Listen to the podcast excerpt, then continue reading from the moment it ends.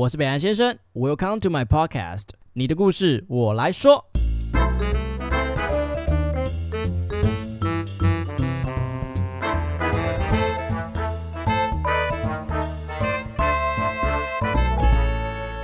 好，大家好，我是北岸先生。呃，好久没有单集跟大家见面了，不是因为我懒，或是因为我太忙，就只是刚好生命经过了一些阶段。呃，其实去年十一月的时候，呃，我们的公司就前公司，那就有一些很大职务上的改变。那总之就是老板跟他的厂商没有谈拢，导致整个团队的工作整个被拔掉，那我们就被架空。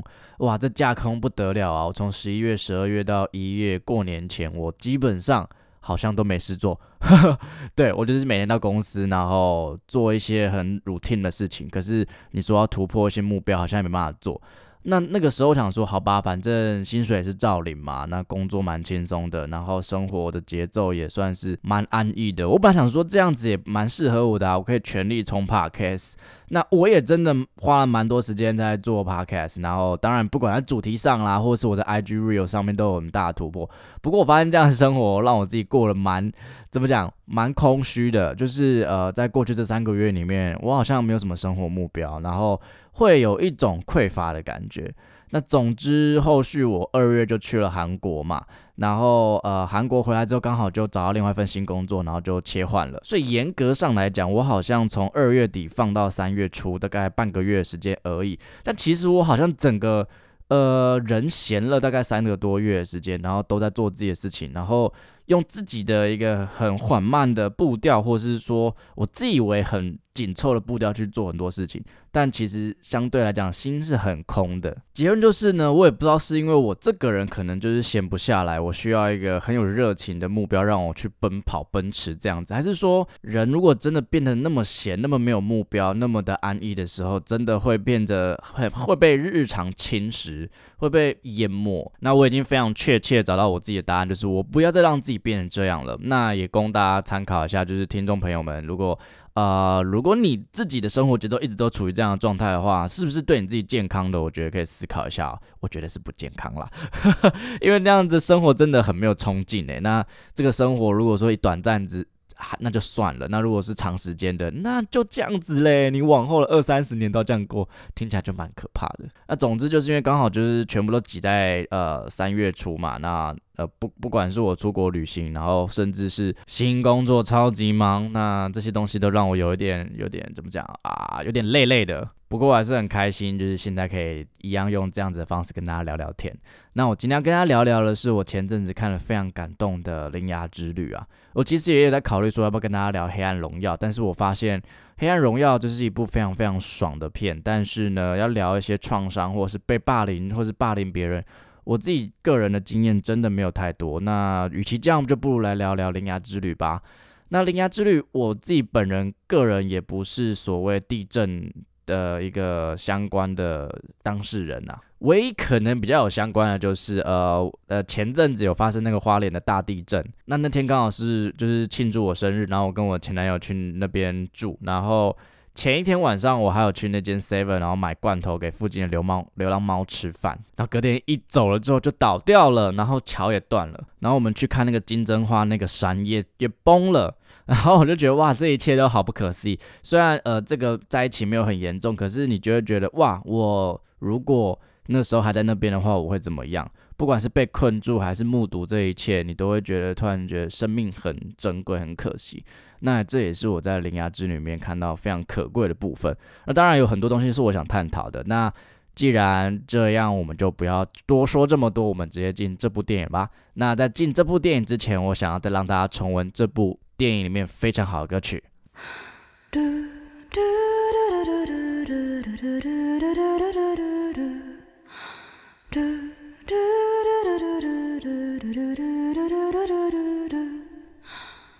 我真的是非常非常喜欢新海诚哦，因为他对于电影里面每一个画面都真的美到不行。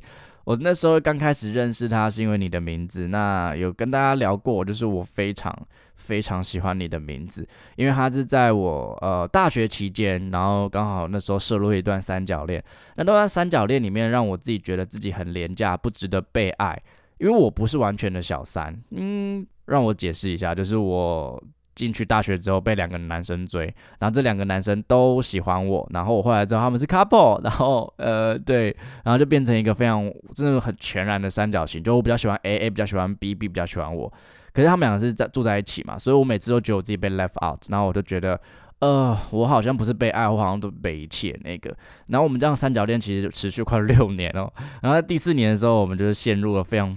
极致到那个 max 值的崩溃等级了，那那时候我就觉得我自己不值得被爱，我就是一个廉价的小乐色。然后那时候就看了你的名字，然后你的名字其实让我很感动的原因，就是因为哦，原来在这么多的时空底下，不管是过去、现在、未来，都有一个人在跑向我。那我为什么要停在这边不跑向他呢？那我就觉得说，哎，一定都会有人一个爱自己，在这个茫茫大海里面，有一个人正在很努力的，就是想要呃提醒我，哦，我在这这样。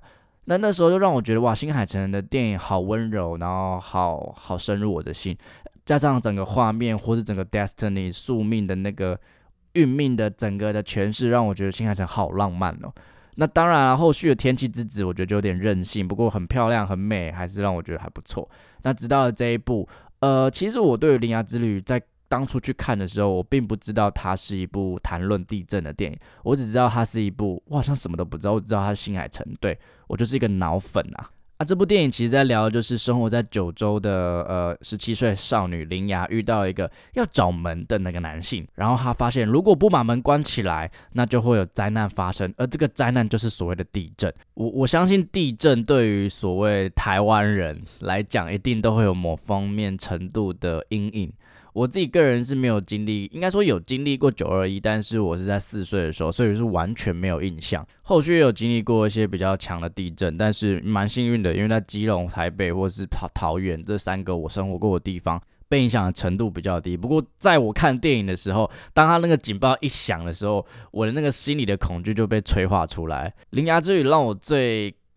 看这部电影其实还蛮难受的原因就是，如果我一个连五级的地震都没有经历过的人，都可以这么害怕地震，在听到或是看到电影里面的那些场景，我都觉得这么害怕的时候，那那些经历过九二一大地震的台湾人，或是经历过三一一地震的日本人，他们在看这部电影的当下是用什么样的心情去看？而真的经历过那些地震的那些灾民们，是不是有很多不敢面对的回忆都被抽出来了？我光想到这些东西，我就头皮发麻，我就好想哦！我现在讲的当下，我自己就觉得很难过，就是我好想要抱紧每一个人。好，我觉得我要冷静一下。讲回来，其实新海诚为地震添加了非常多奇幻的元素进去。那个地震的发生变成是一只蚯蚓，然后呢，关门时就是要必须要去镇压它。不知道为什么，我真的觉得地球上真的有人在做这件事情。我特别有印象的是在东京那一幕啊，东京那一幕就是因为那个石头被拔起来了嘛，所以蚯蚓特别大条。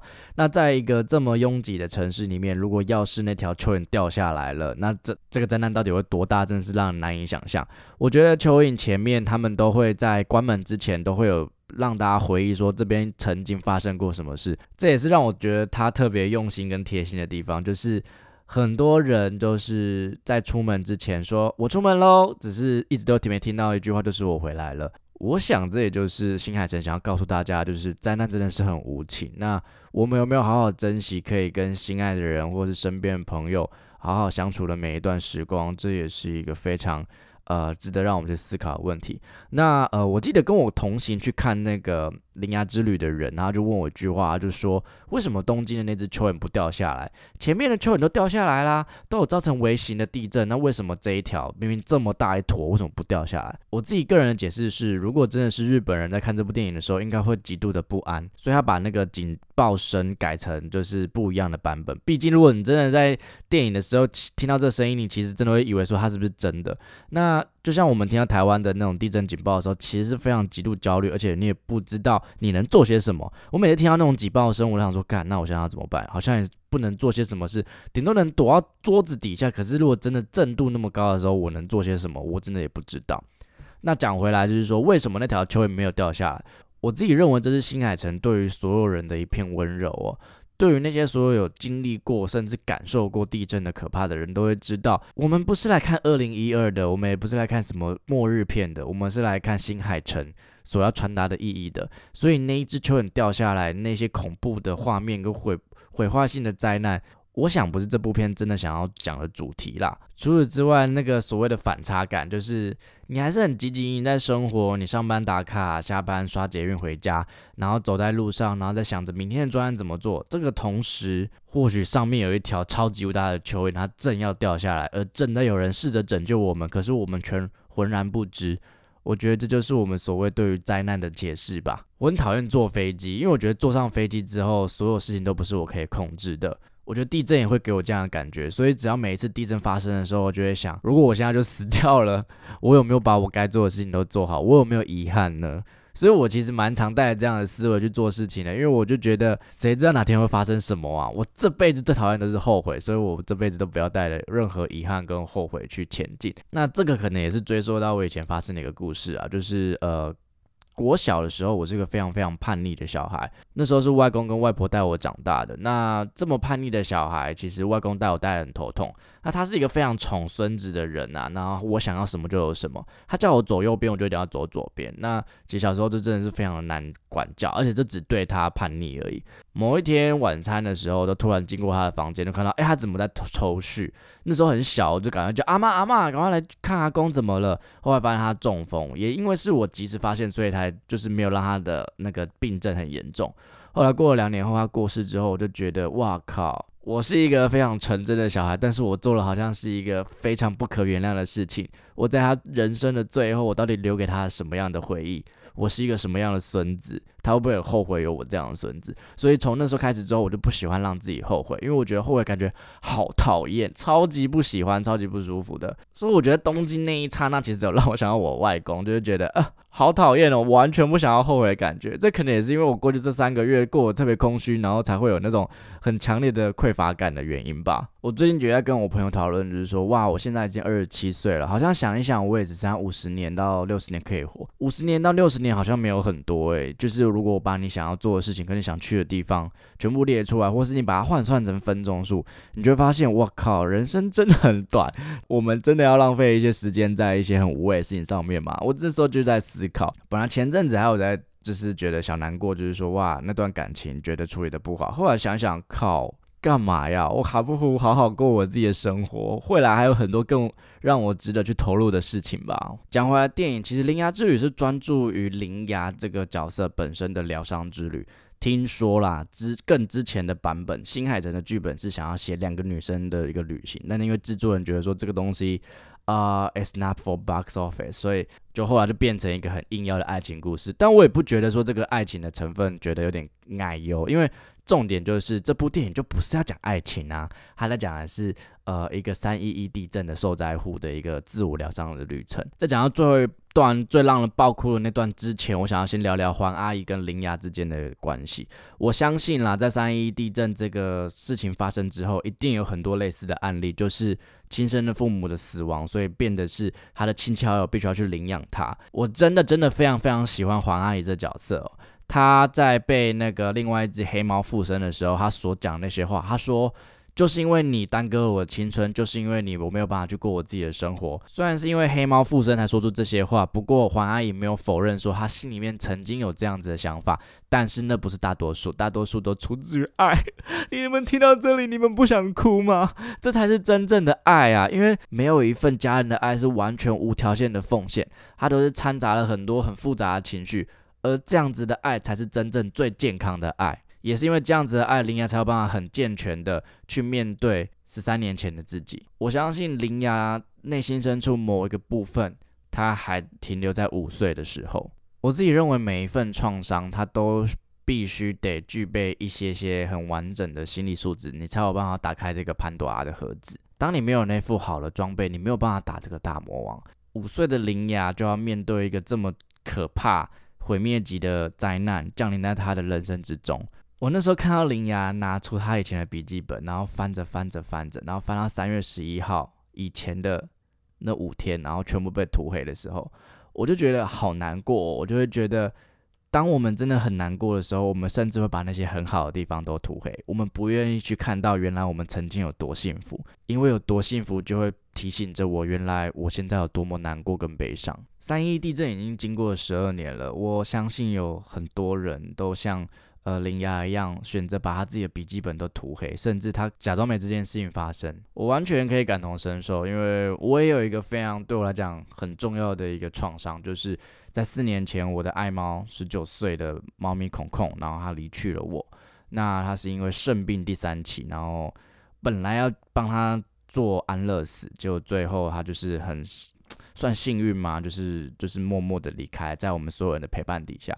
但这这这件事情还是对我来讲很伤害，因为我觉得我好像没有使尽全力的去陪伴他。这件事情我完全没有办法跟我身边的朋友去聊去谈这件事情，我也不打算去面对。然后有时候 FB 可能会回顾一些我跟我猫咪以前的合照，我完全没有办法看。我只要一看，我就会马上关掉我的头档，我就说我不要去想。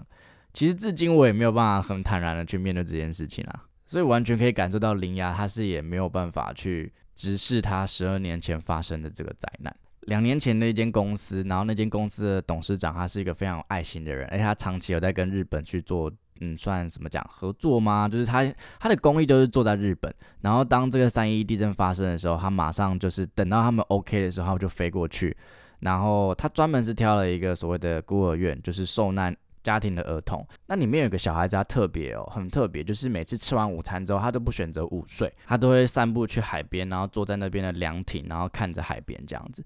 董事长待了第三个礼拜之后，就忍不住，然后就某一天下午，他就跑过去，然后就问那个小女孩说：“哎，你为什么下午的时候都不休息？你不累吗？那你怎么样来海边走走？”小女孩就回答说：“因为我怕妈妈回来的时候找不到我。”哦，我那时候听到的时候超崩溃的。小孩子的那些内心世界，真的就是让人那么纯真。但我相信他们也不是不知道发生了什么事，只是或许他们在盼望会不会有一个奇迹发生，然后让他跟他的家人相聚。这个故事绝对不是一个偶然，它是一个整篇的历史，它是日本人的一个很大的伤痛。在我们的九二一，一定也有类似这样子的故事。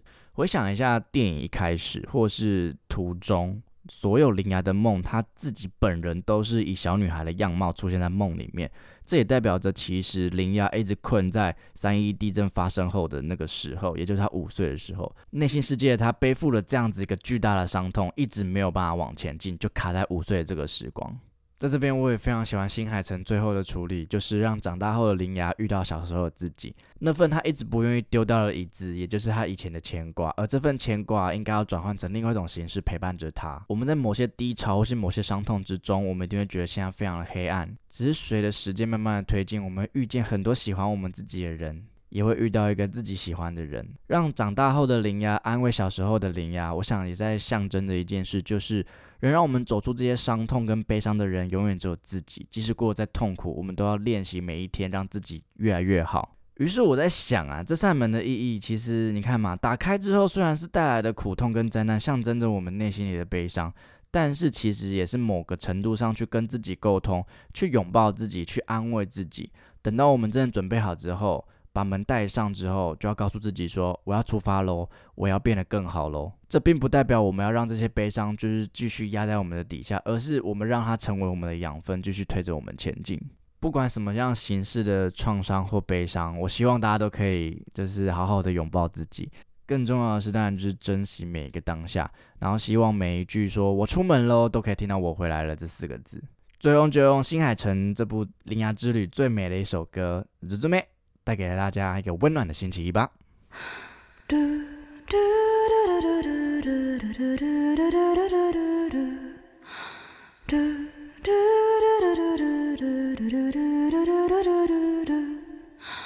那好，谢谢你们的收听，好听的话记得给我们五星评价哦。欢迎分享你生活中各种开心、难过、有趣的小故事，我会唱歌给你们听哦。最后啊，不要忘记捐钱给我们哦。没错，我们很穷，录音要费用。我们都非常爱你哦，爱你。我是北岸先生，我是允文，用更深度的方式了解世界上的每一个人，让我们成为你故事的印度人。你的故事，我来说。